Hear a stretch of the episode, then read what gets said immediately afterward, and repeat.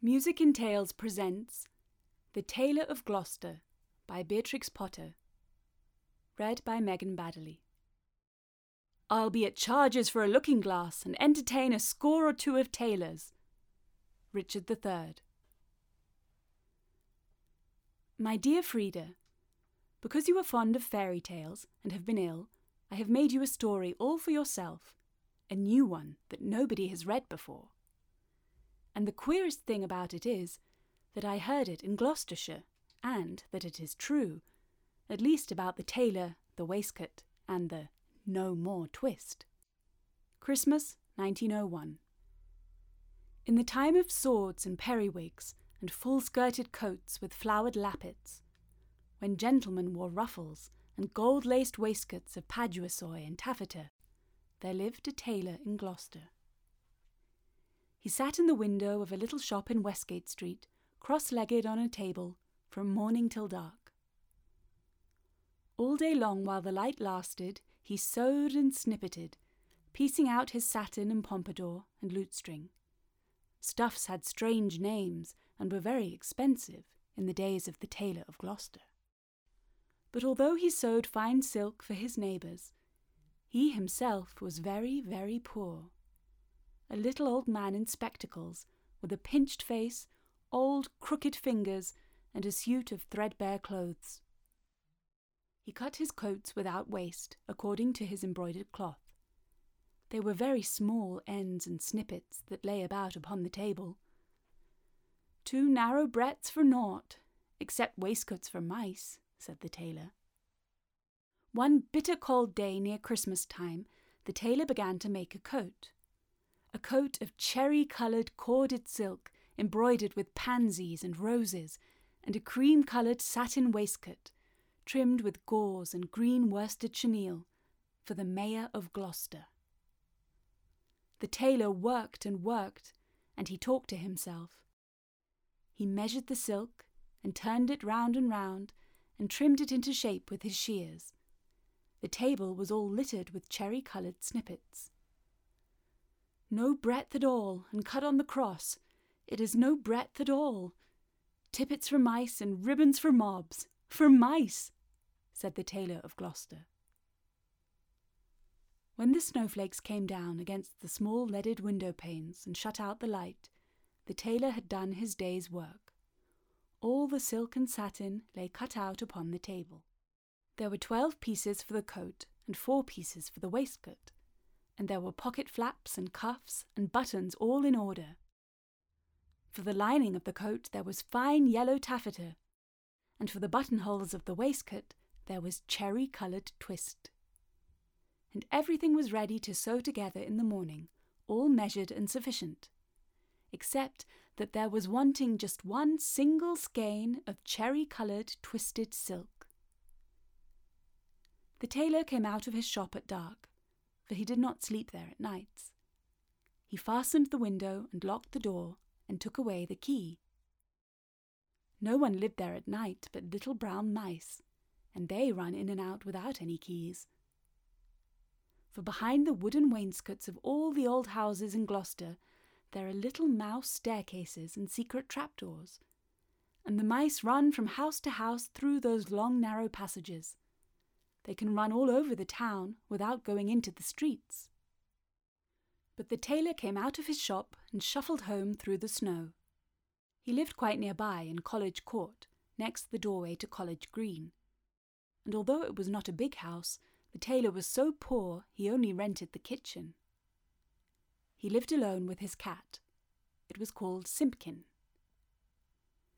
Now, all day long while the tailor was out at work, Simpkin kept house by himself, and he also was fond of the mice, though he gave them no satin for coats. Meow, said the cat when the tailor opened the door. Meow.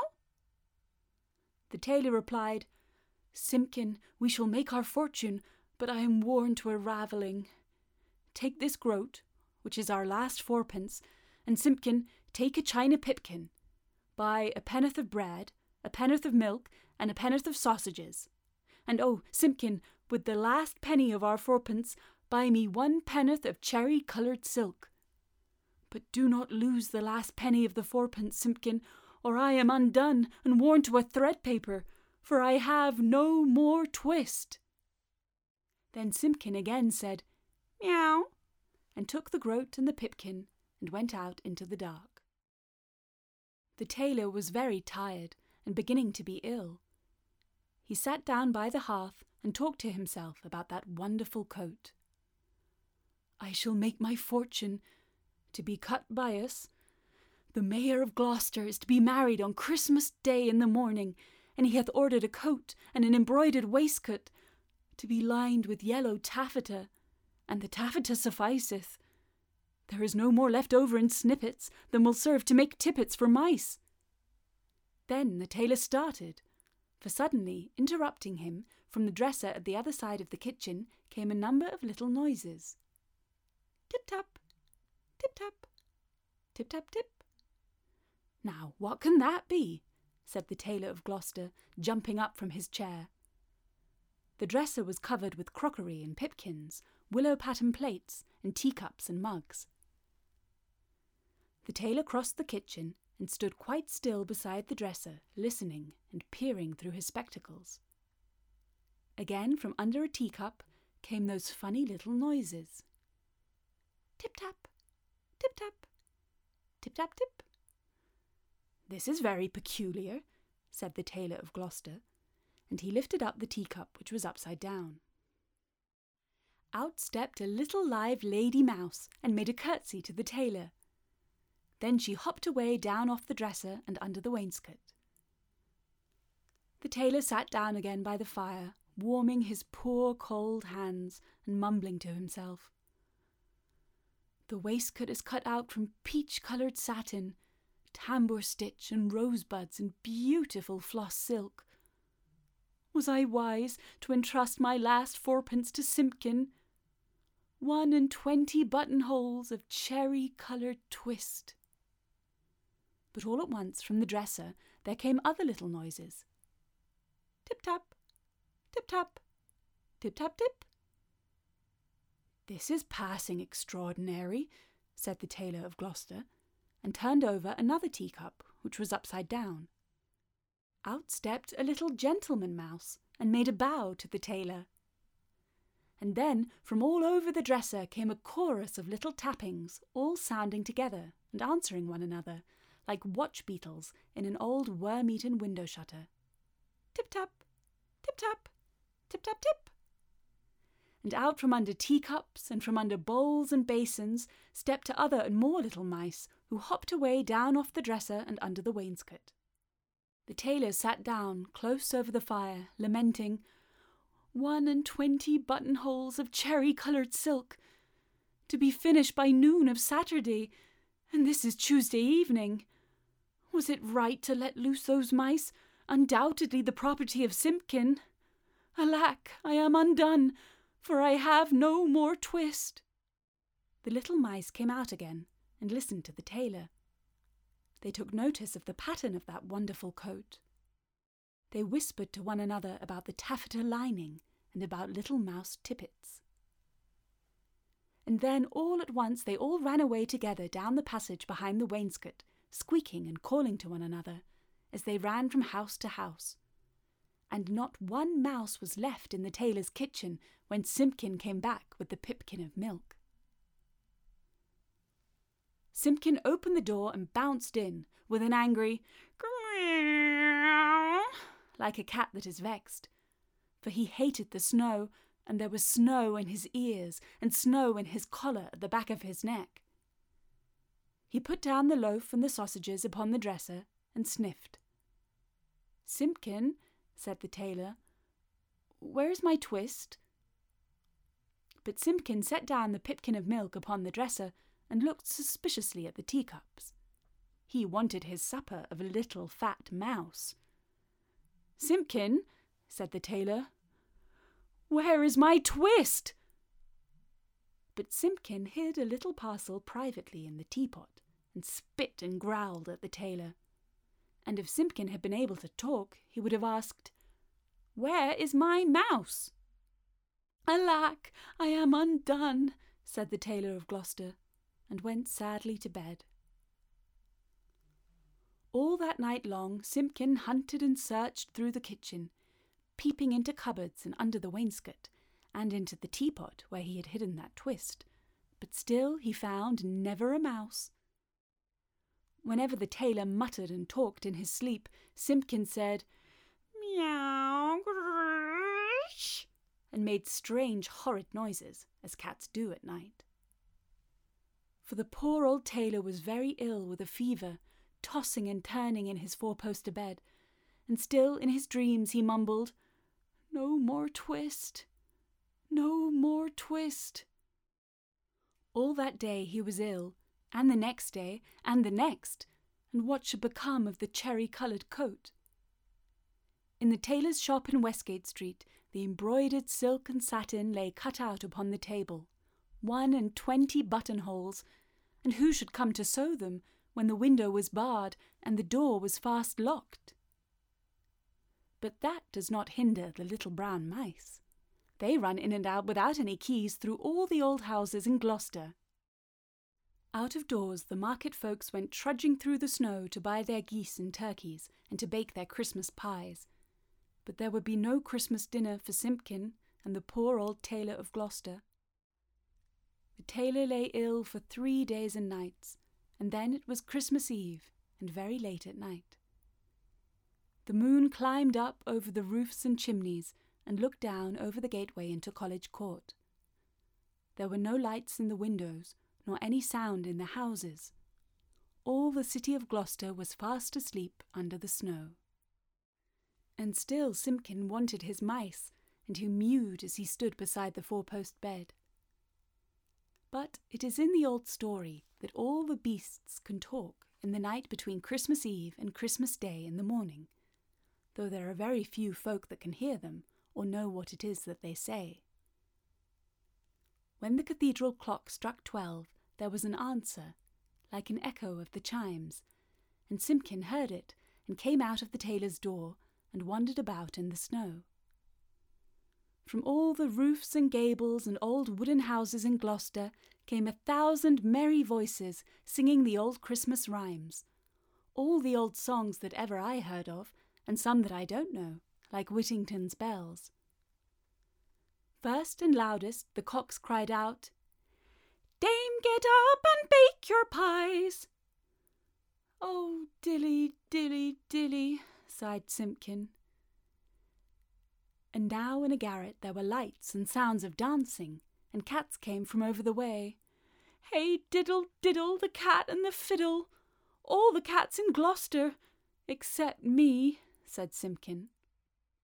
Under the wooden eaves, the starlings and sparrows sang of Christmas pies. The jackdaws woke up in the cathedral tower, and although it was the middle of the night, the throstles and robins sang. The air was quite full of little twittering tunes. But it was all rather provoking to poor, hungry Simpkin. Particularly, he was vexed with some little shrill voices from behind a wooden lattice. I think that they were bats because they always have very small voices, especially in a black frost when they talk in their sleep, like the tailor of Gloucester. They said something mysterious that sounded like Buzz, quoth the blue fly, hum, quoth the bee, buzz and hum they cry, and so do we. And Simpkin went away shaking his ears as if he had a bee in his bonnet.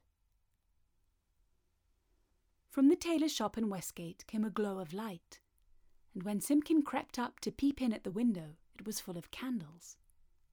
There was a snippeting of scissors and snappeting of thread, and little mouse voices sang loudly and gaily. Four and twenty tailors went to catch a snail. The best man amongst them durst not touch her tail. She put out her horns like a little Kyloe cow. Tailors, run, or she'll have you all now. Then, without a pause, the little mouse voices went on again. Sieve my lady's oatmeal, grind my lady's flour, put it in a chestnut, let it stand an hour. Meow, meow, interrupted Simpkin, and he scratched at the door. but the key was under the tailor's pillow. He could not get in. The little mice only laughed and tried another tune. Three little mice sat down to spin. Pussy passed by and she peeped in. What are you at, my fine little men? Making coats for gentlemen. Shall I come in and cut off your threads? Oh no, Miss Pussy, you'd bite off our heads. Meow, meow, cried Simpkin. Hey diddle dinkety, answered the little mice. Hey diddle dinkety, poppety pet, the merchants of London they wear scarlet, silk in the collar and gold in the hem, so merrily march the merchant men. They clicked their thimbles to mark the time, but none of the songs pleased Simpkin. He sniffed and mewed at the door of the shop. And then I bought a pipkin and a a slipkin and a slopkin, all for one farthing, and upon the kitchen dresser, added the rude little mice. Meow, scratch, scratch, scuffled Simpkin on the window sill, while the little mice inside sprang to their feet and all began to shout at once in little twittering voices, No more twist! No more twist! And they barred up the window shutters and shut out Simpkin. But still, through the nicks in the shutters, he could hear the click of thimbles and little mouse voices singing, No more twist! No more twist! Simpkin came away from the shop and went home, considering in his mind. He found the poor old tailor without fever, sleeping peacefully. Then Simpkin went on tiptoe and took a little parcel of silk out of the teapot and looked at it in the moonlight and he felt quite ashamed of his badness compared with those good little mice. When the tailor awoke in the morning, the first thing which he saw upon the patchwork quilt was a skein of cherry coloured twisted silk, and beside his bed stood the repentant Simpkin. Alack, I am worn to a ravelling, said the tailor of Gloucester, but I have my twist. The sun was shining on the snow when the tailor got up and dressed, and came out into the street with Simpkin running before him. The starlings whistled on the chimney stacks, and the throstles and robins sang, but they sang their own little noises, not the words they had sung in the night. Alack, said the tailor, I have my twist, but no more strength nor time than will serve to make me one single buttonhole. For this is Christmas Day in the morning, the Mayor of Gloucester shall be married by noon, and where is his cherry coloured coat? He unlocked the door of the little shop in Westgate Street, and Simpkin ran in, like a cat that expects something. But there was no one there, not even one little brown mouse. The boards were swept clean, the little ends of thread and the little silk snippets were all tidied away and gone from off the floor. But upon the table, oh joy! The tailor gave a shout. There, where he had left plain cuttings of silk, there lay the most beautifullest coat and embroidered satin waistcoat that ever were worn by a mayor of Gloucester. There were roses and pansies upon the facings of the coat, and the waistcoat was worked with poppies and cornflowers. Everything was finished except just one single cherry coloured buttonhole and where that buttonhole was wanting, there was pinned a scrap of paper with these words, in little teeny weeny writing No more twist. And from then began the luck of the tailor of Gloucester. He grew quite stout, and he grew quite rich. He made the most wonderful waistcoats for all the rich merchants of Gloucester, and for all the fine gentlemen of the country round. Never was seen such ruffles or such embroidered cuffs and lappets, but his buttonholes were the greatest triumph of it all. The stitches of those buttonholes were so neat, so neat, I wonder how they could be stitched by an old man in spectacles with crooked old fingers and a tailor's thimble.